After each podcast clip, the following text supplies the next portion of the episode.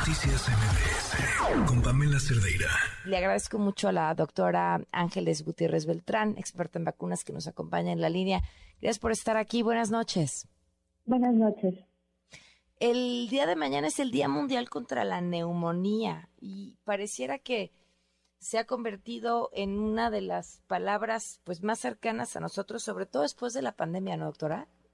Es correcto, es una enfermedad que ha tomado mucha relevancia, es una enfermedad que tiene muchísimos años y que bueno, hoy por hoy y conmemorando el Día eh, de la Neumonía, pues bueno, retomamos eh, eh, platicar un poquito de qué se trata, qué es y cómo podemos prevenirla. Eso, ¿de qué se trata y cómo, cómo podemos saber que lo tenemos?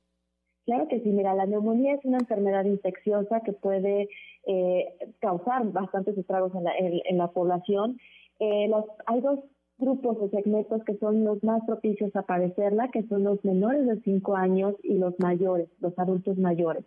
Esto debido a, que tienen un sistema inmune que, bueno, todavía no está maduro, etcétera, en los pequeñitos y en los adultos, pues bueno, es un sistema inmune que ya está debilitado, ¿no? Es muy frecuente eh, en México, pero lo más importante es que hay formas de prevenirla. Es una enfermedad infecciosa que hoy por hoy sigue causando muertes, complicaciones, obviamente, causa hospitalizaciones, pero bueno, lo más importante y la muy buena noticia es que hay una forma de prevenirla que es mediante la vacunación. ¿Qué tipo de vacunación es? Claro que sí, mira, existe eh, una vacuna que se aplica, que está dentro de la cartilla nacional de vacunación, que se aplica a partir de los dos meses de edad. Obviamente consiste en, diferentes eh, dosis que se deben de completar las dosis para tener el efecto deseado. Y en la eh, etapa adulta también es una vacuna que se aplica a partir de los 50 años de edad, que es la información que, se tiene de registro aquí en México. Y a nivel del sector eh, público, esta vacuna está dentro de la cartilla nacional de vacunación a partir de los 60 años de edad. Ok. ¿Y se puede adquirir fuera del sector público?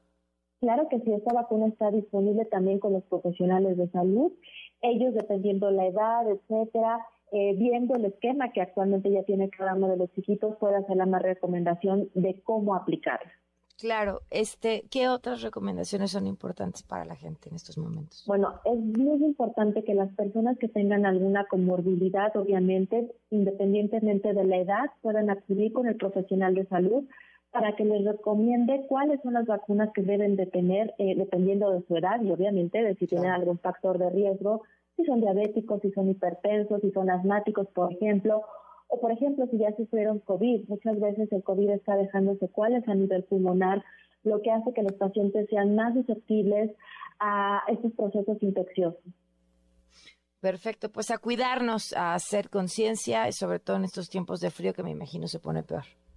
Es correcto. En esta época invernal donde todos los virus, las bacterias tienen un incremento, aparecen más, y sobre todo donde ya estamos dejando un poquito las medidas eh, que teníamos sanitarias, ¿no? Como es el sano, eh, la sana distancia, el uso de cubrebocas, bueno, todavía tener más preocupación de ir con nuestro médico eh, con nuestro, o a nuestro centro de salud para ver cuáles son las vacunas que yo debo de tener de acuerdo a mi edad.